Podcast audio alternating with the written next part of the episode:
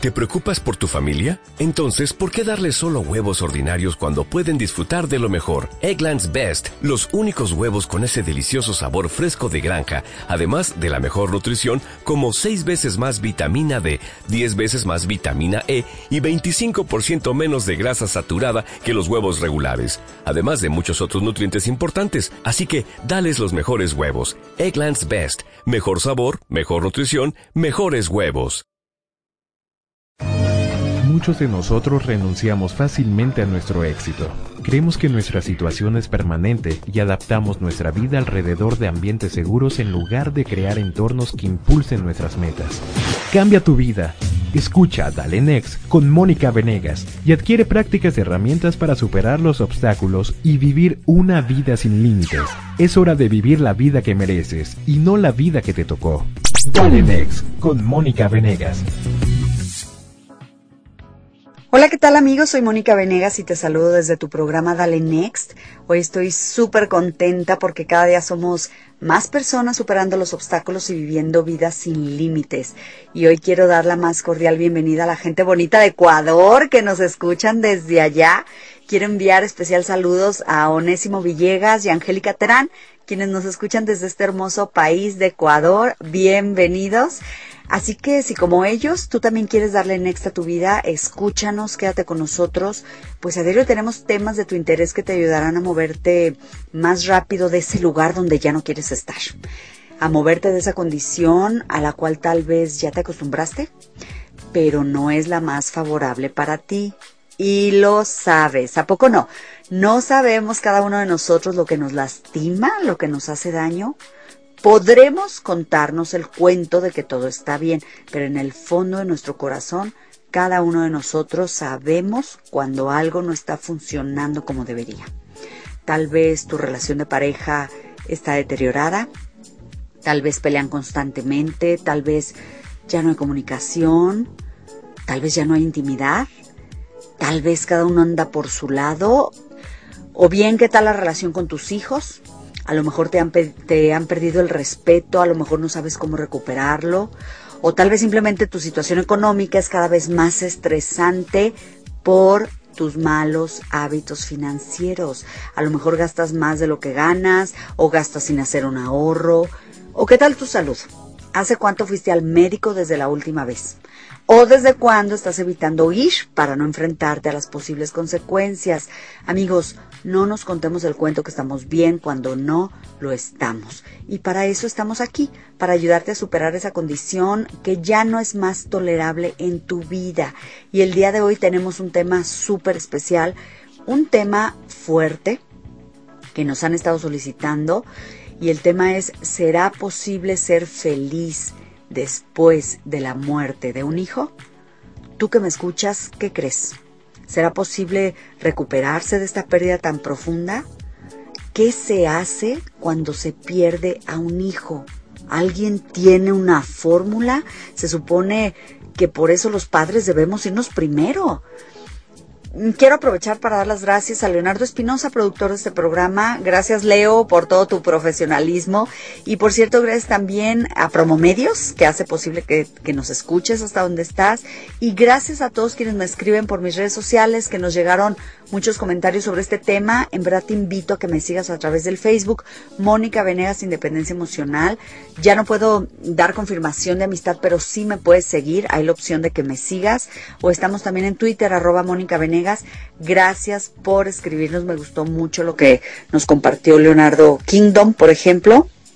Él dice, a quien pierde a su pareja se le llama viudo, a quien pierde a sus padres se le llama huérfano, pero para quien pierde un hijo no hay nombre alguno. Y yo lo tomo como una metáfora, amigos. Creo que es tan dura la experiencia que no hay ningún nombre que nos ayude a comprenderlo. Ni siquiera es más, ni siquiera me atrevo a decir que me imagino cómo es, porque bendito sea Dios, no he vivido y no quiero vivir esa experiencia, pero sí he escuchado padres que han tenido la mala fortuna de verse envueltos en esta, en este terrible dolor. Eh, padres que, bueno, pues que han dicho o que dicen que perder un hijo es el dolor más grande que han sufrido en su vida, que el corazón se siente desgarrado, que pareciera que hace falta una parte del cuerpo, que el vacío duele siempre. Hay personas que definitivamente dicen que no es posible volver a ser feliz después de la pérdida de un hijo, pero por otro lado también hay padres que dicen que sí es posible volver a recuperarse, es más, que se debe trabajar para recuperarse. Tú que nos escuchas, ¿Qué opinas? ¿O tú cómo lo has vivido? Escríbenos y cuéntanos si, si lo has podido superar, compártenos cómo le hiciste, cómo le has hecho, porque tal vez a alguien le ayude a escuchar tu historia. Y si aún sientes el dolor, si sientes que no has podido volver a ser feliz, si aún los colores se acabaron en tu vida por la pérdida de un hijo, no te vayas, porque hoy tendremos a una súper experta psicóloga, tanatóloga, y es Gaby Pérez Islas, quien estará conectada desde el DF. Así que quédate conmigo, porque este es un programa que definitivamente no te quieres perder. Háblale a tu hermana, tu primo, tu amigo que sabes que está pasando por esto, pues hoy habrá tremendas herramientas para salir adelante de este dolor. Y mientras tú les hablas, yo me voy a ir a una pausa, pero ya regreso. Quédate y dale next con Mónica Venegas. Estás escuchando Dale Next con Mónica Venegas.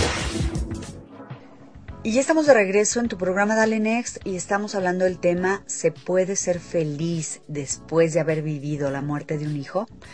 Qué tema tan fuerte amigos. Yo primero quiero decirles a todos los papás que han perdido un hijo, a una hija, que lo siento mucho creo que nadie debería sufrir un dolor como este. Y si bien, como dije antes, yo no lo he vivido, sí sé que mis hijas son todo para mí y me moriría si algo le pasara a alguna de ellas.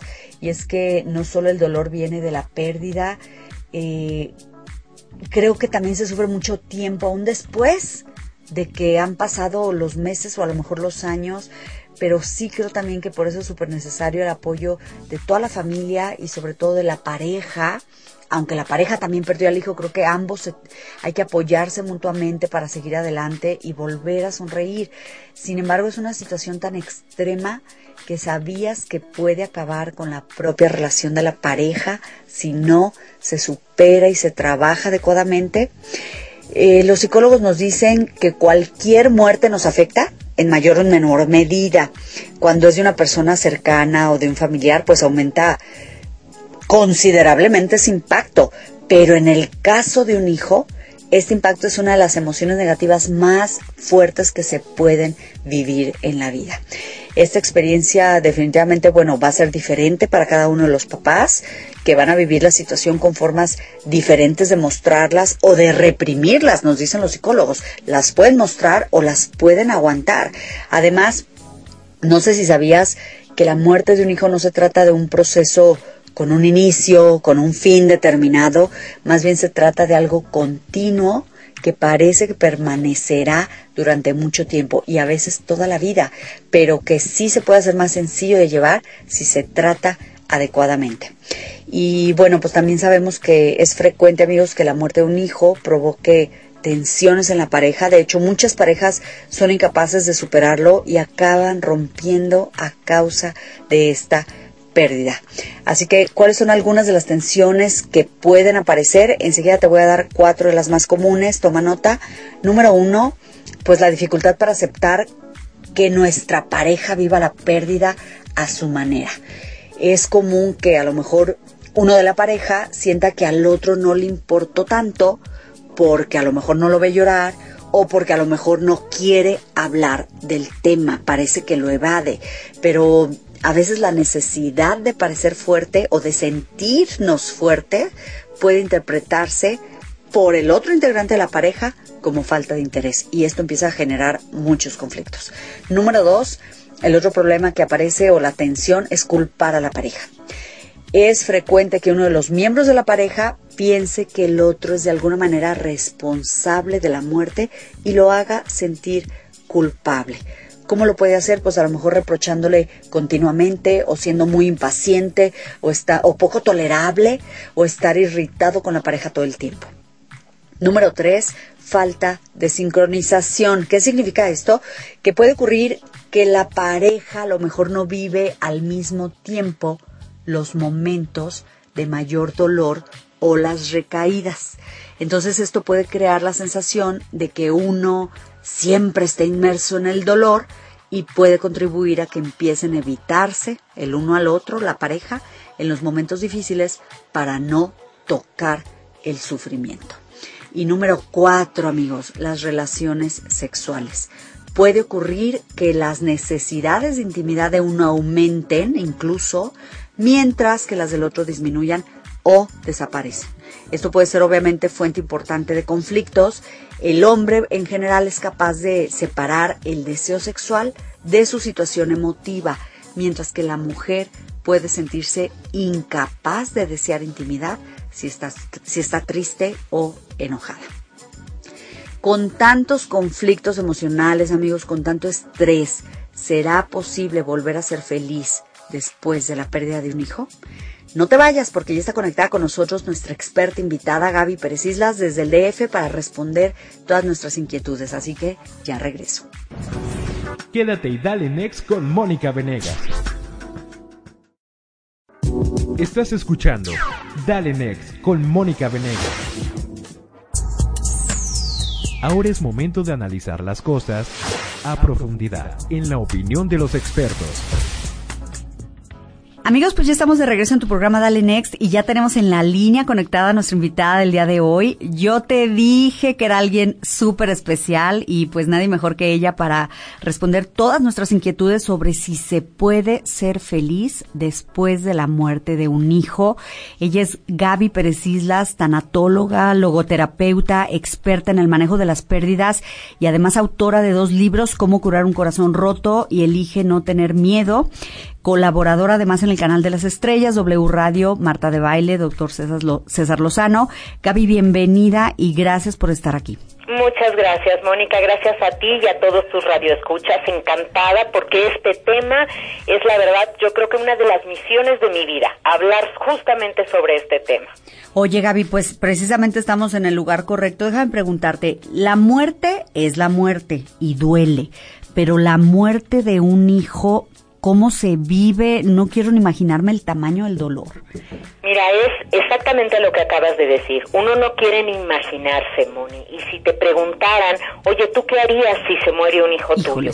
La respuesta de la gente es no, yo me muero. Sí. Eso sería lo primero que dirían. Pero no te mueres. Ese es el punto. Y tenemos que aprender a vivir sin la presencia de ese ser amado que nosotros trajimos al mundo y te duele como si te hubieran quitado las entrañas, como si te hubieran desmembrado y te hubieran arrancado una pierna, un brazo. Así duele, pero tienes que aprender a vivir con esa ausencia, porque hay que aprender a honrar la memoria de quien se ha ido y quedarte triste el resto de tu vida no es el mejor tributo ni homenaje para alguien que vino a esta vida a hacerte feliz. Oye, ay no, qué duro Gaby. A ver, pero la muerte de un hijo sí se llega a superar, se vive con el dolor toda la vida, se puede volver a ser feliz. Te pregunto, porque está escribiendo Iliana y ella dice, hace siete meses que perdí a Leonardo, mi hijo de 27 años, en un accidente. Desde ese momento ha cambiado totalmente mi vida, no sonrío más como antes, no puedo proyectarme el nada con entusiasmo como antes, no me siento cómoda en ningún lado y lo busco en todas partes. Yo era completamente feliz, em, pero es un vacío que no lo llenará nada en esta vida, no tiene explicación. Mira, mi Moni, con todo respeto para, para esta persona que nos escribe y para muchas otras que nos estarán oyendo que están en esta situación, porque un hijo que muere tenga la edad que tenga, sea nato o no nato y tenga, eh, bueno, no hay límite de edad, pues siempre te va a doler la ausencia. Eso queda en tu corazón. Nunca se olvida, Mónica, tengo que ser totalmente honesta como siempre lo soy contigo, nunca se va a olvidar, no hay nada que pueda llenar el hueco que esa persona deja, es como aprender a vivir con un hoyo en el corazón, pero el chiste es que entiendas que la misión de tu vida no está terminada porque si tu destino hubiera sido morirte con ese hijo, hubieran ido los dos en un coche, se estrellan y se mueren, o los dos hubieran estado enfermos en el hospital y ahí terminan su vida. Si tú todavía estás con vida, no puedes desperdiciar eso que es un regalo que quisieras que tu hijo hubiera tenido por más tiempo, pero que tú lo tienes, no lo puedes desperdiciar conscientemente. Sobre todo, como te decía, es que no es la mejor manera de honrar la memoria porque tu hijo no hubiera querido que su muerte significara el fin de tu felicidad. No, es totalmente cierto. Oye, pues no se supera porque la palabra superar a mí me suena Moni como que vamos en el camino juntas tú y yo, de pronto nos detenemos, yo te dejo atrás y te supero, sigo adelante. Cuando uno pierde a un hijo es que veníamos juntos en la vida, nos detenemos por tu muerte, tomo lo mejor de ti, vuelvo a tenerte dentro de mí, seas un padre o una madre, y sigo adelante dándole una respuesta valiente a la vida, pero contigo dentro mío. No es como que te dejé atrás, no hay manera que uno deje atrás a un hijo, lo traes contigo.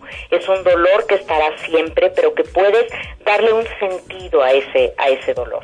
Oye Gaby, y ahorita lo dijiste muy bonito, a mí me gustó mucho, hasta me puse chinita, es como, como llevarme algo de esa persona conmigo acompañándome durante el resto de mi trayecto de vida.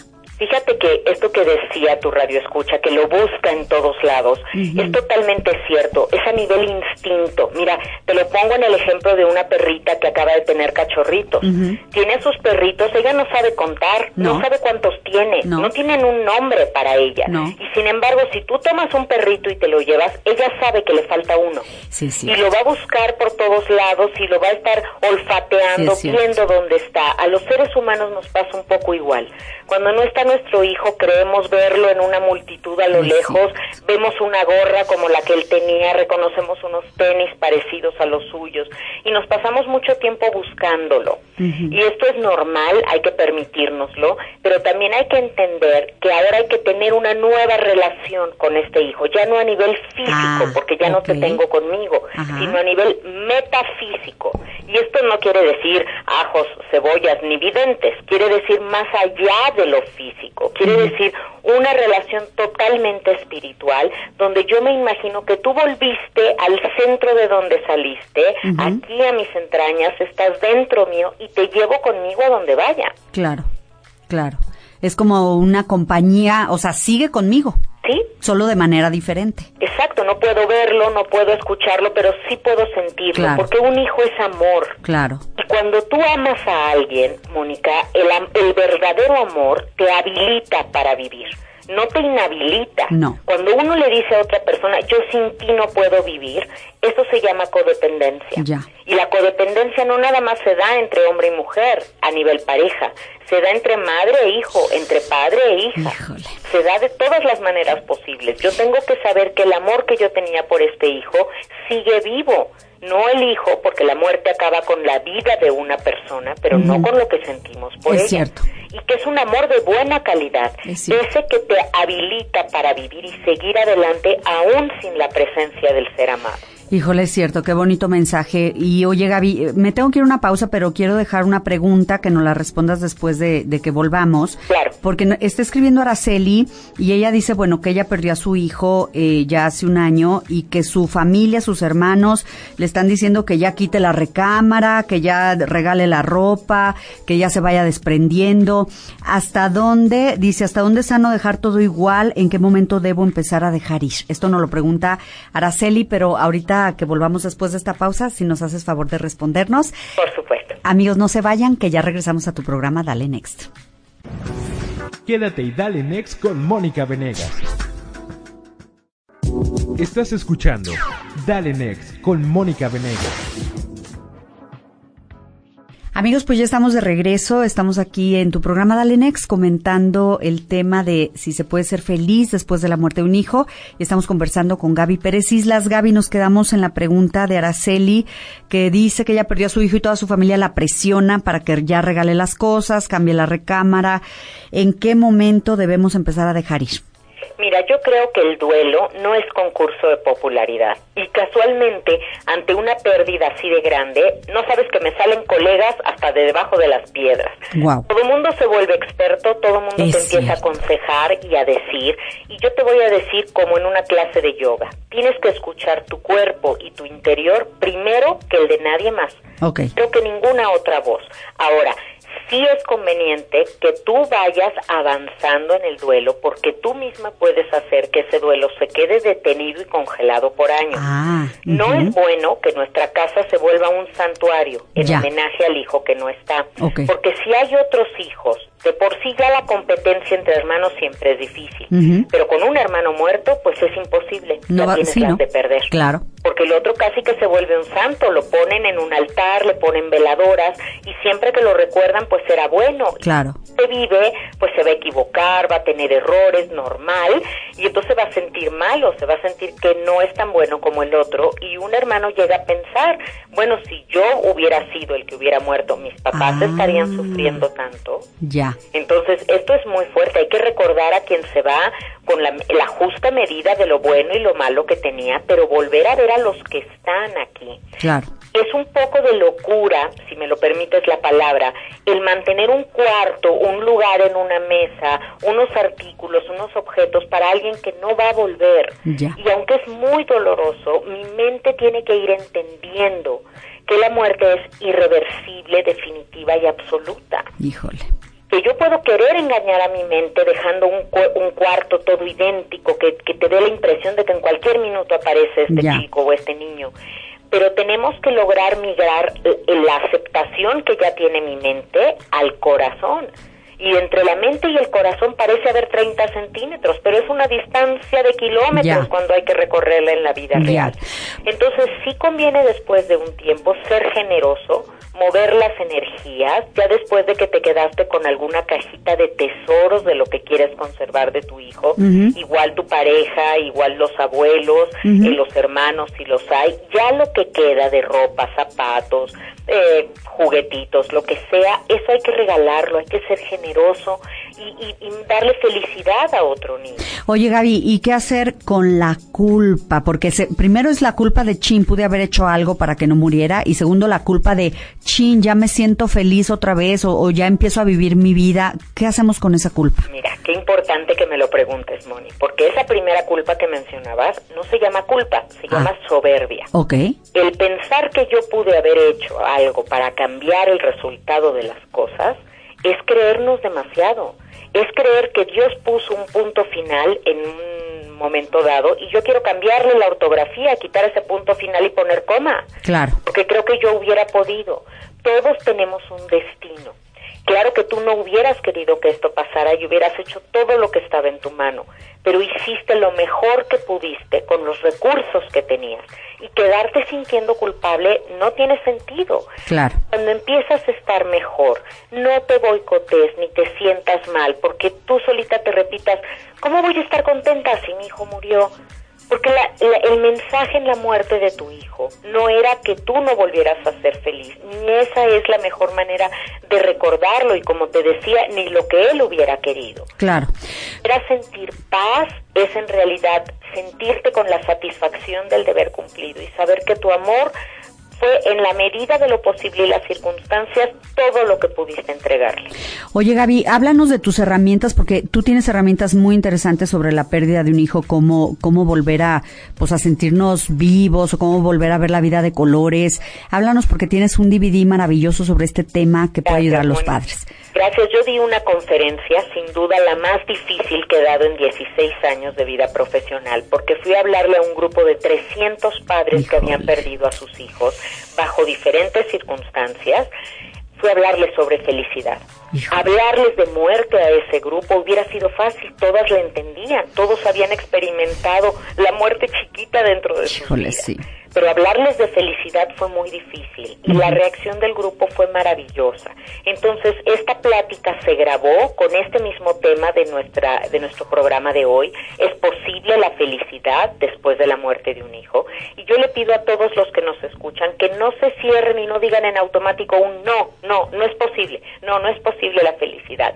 Permítanme decirles cuál es mi postura ante esto, cuál es mi visión de las cosas y bueno, eh, esperar que compartan en algún momento esto. Yo tengo este DVD, es un material que yo pongo a su disposición, yo se los puedo enviar por correo, no se vende en ningún lado todavía, pero yo se los puedo mandar por correo si me depositan en una cuenta. En fin, yo te dejo mi correo electrónico para que tus radioescuchas se pongan en contacto conmigo y yo les haga llegar este material comentamos desde luego. Claro que sí, Gaby, danos tus datos para que la audiencia pueda tomar nota. Claro que sí, el correo es gabitanatóloga arroba gmail.com uh arroba gmail.com, mi Twitter arroba gabitanatóloga o en la página de internet que es www.gabitanatologa.com.mx. Y ahí me encuentran en Facebook como Gaby Pérez Tanatóloga.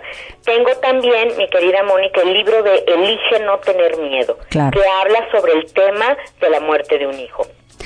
Creo que son herramientas, como tú dices, para construir, no son armas para luchar en esta vida, porque no creo en la lucha, creo en la construcción de una nueva vida, en redireccionar nuestro rumbo sabiendo que no te voy a olvidar, pero que si te voy a hacer un tributo y un homenaje, tengo que encontrar los mejores materiales para eso.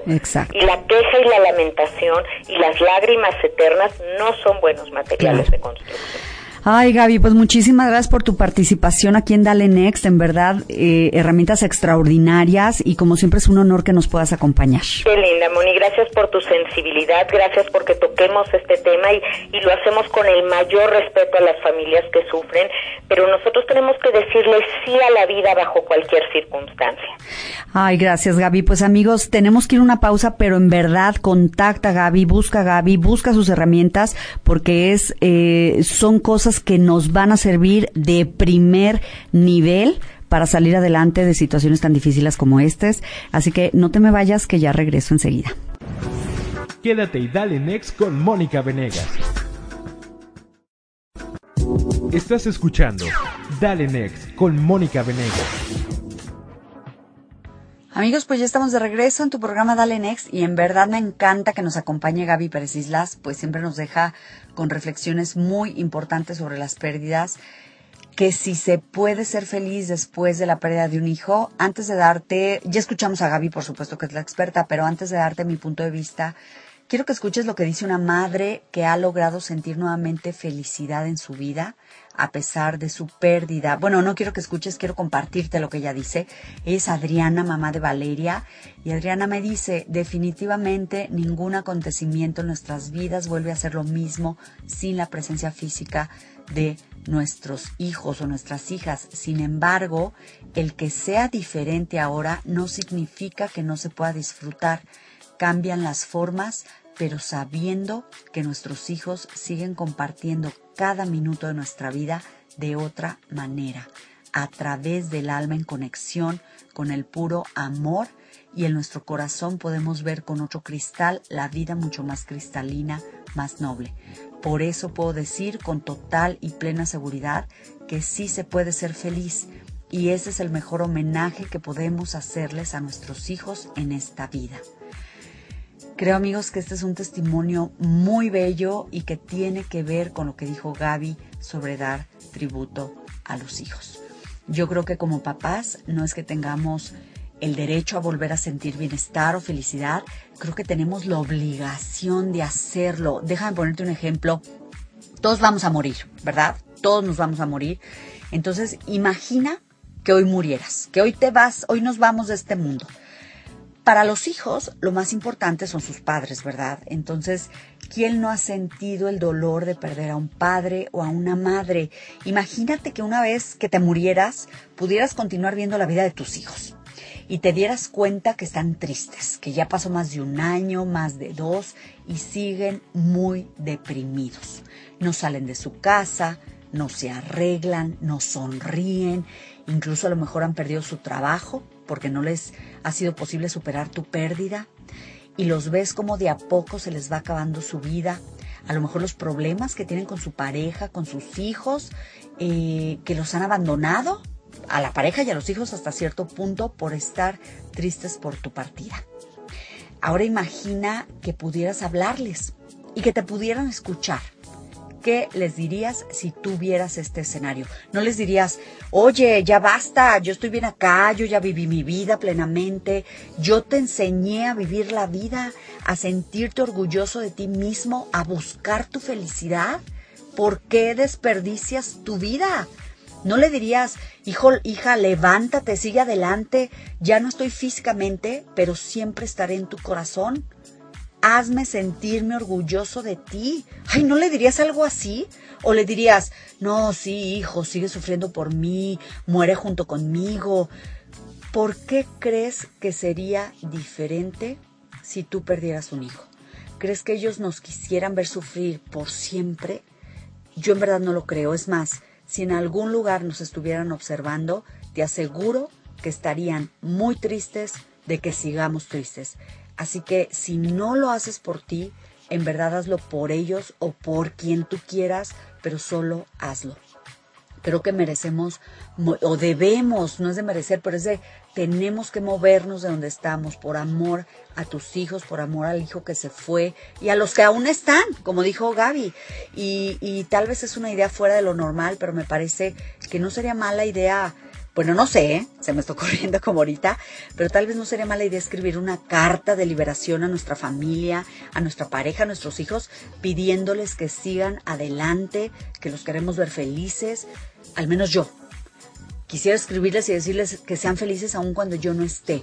Creo, y se los digo de verdad amigos, que es algo que sí voy a hacer. Una carta para cada una, mientras estoy en vida, mientras estoy feliz de verlas, estoy feliz de estar con ellas, porque lo último que quiero que mis hijas se estanquen sufriendo por mí. Pero bueno, esta soy yo. Y ahora es un momento de hacer una pausa, pero yo te dejo con esta reflexión y mientras regreso para cerrar el programa. Quédate y dale next con Mónica Venegas. Estás escuchando Dale Next con Mónica Venegas. Amigos, pues ya estamos en la recta final de este programa con este tema tan duro. Se puede ser feliz después de haber perdido un hijo. Un tema difícil, pero definitivamente también lleno de posibilidades de crecimiento si lo intentamos. Y la independencia emocional siempre nos ayuda a movernos con mayor rapidez. Sé que pareciera, como dije hace rato, casi injusto pedir que soltemos el dolor, que soltemos la tristeza. Sé que a veces queremos aferrarnos al dolor, pues es lo único que nos mantiene unidos a la persona que se fue, ¿sabías? Y esto incluso sucede en el divorcio, no quieres que te deje de doler, en verdad no lo quieres, no quieres soltar el dolor, porque entonces significaría que ya no hay nada que te una a esa persona. Pero ¿sabes algo? No podemos morir en vida, ni siquiera en el nombre del amor. Y muy importante, debemos comprender que a veces creemos que hacemos las cosas por amor y por eso nos aferramos a ellas. Pero amor no es autocompasión, amigos. Solo que a veces los confundimos. Ambos tienen un alto grado de supervivencia. Sin embargo, el amor nos prepara a enfrentar retos, nos prepara a los límites, mientras que la autocompasión nos indulta a llenar el vacío de nuestra necesidad con eso a lo que somos dependientes. Eh, esta falsa, porque es falsa, esta falsa pero relajante alternativa nos mantiene dependientes a personas o a cosas, limitando nuestra felicidad. Entonces yo te invito a que no caigamos en la victimización, a que por amor nos levantemos, por amor rindamos un tributo a ese hijo o a esa hija que ya no están y que vivamos con la alegría del recuerdo que nos dejó, con su esencia, con el recuerdo de su amor. Les quiero leer una definición hermosísima que encontré sobre hijo, hecha por José Saramago. Y él dice, Hijo es un ser que Dios nos prestó para hacer un curso intensivo de cómo amar a alguien más que a nosotros mismos, de cómo cambiar nuestros peores defectos para darles los mejores ejemplos y de nosotros aprender a tener valor. Sí, eso es. Ser padre o madre es el mayor acto de amor o de coraje, de valor que alguien puede tener, porque es exponerse a todo tipo de dolor principalmente de la incertidumbre de estar actuando correctamente y del miedo de perder algo tan amado. ¿Perder? ¿Cómo? ¿No es nuestro? Fue apenas un préstamo, el más preciado y maravilloso préstamo. Dios bendiga siempre a nuestros hijos, pues a nosotros ya nos bendijo con ellos. Hermosísima definición amigos. Yo aquí me voy a despedir. Espero haberle agregado valor a tu tiempo y que el día de hoy te vayas con más sabiduría para ser feliz junto con el acompañamiento espiritual de tu hijo, de tu hija.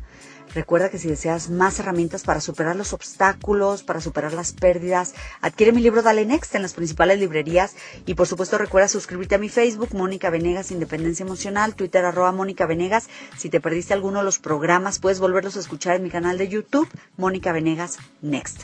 Que Dios te bendiga a ti y a tus seres queridos. Hasta la próxima amigos, pero mientras tanto, atrévete a vivir una vida sin límites. Las cosas no son siempre como las queremos, pero siempre podemos cambiar el rumbo de nuestro destino. En nuestra próxima edición, no te pierdas las nuevas estrategias de Mónica para darle next a los obstáculos y vivir una vida sin límites. Esto fue Dale Next con Mónica Venegas. ¿No te encantaría tener 100 dólares extra en tu bolsillo?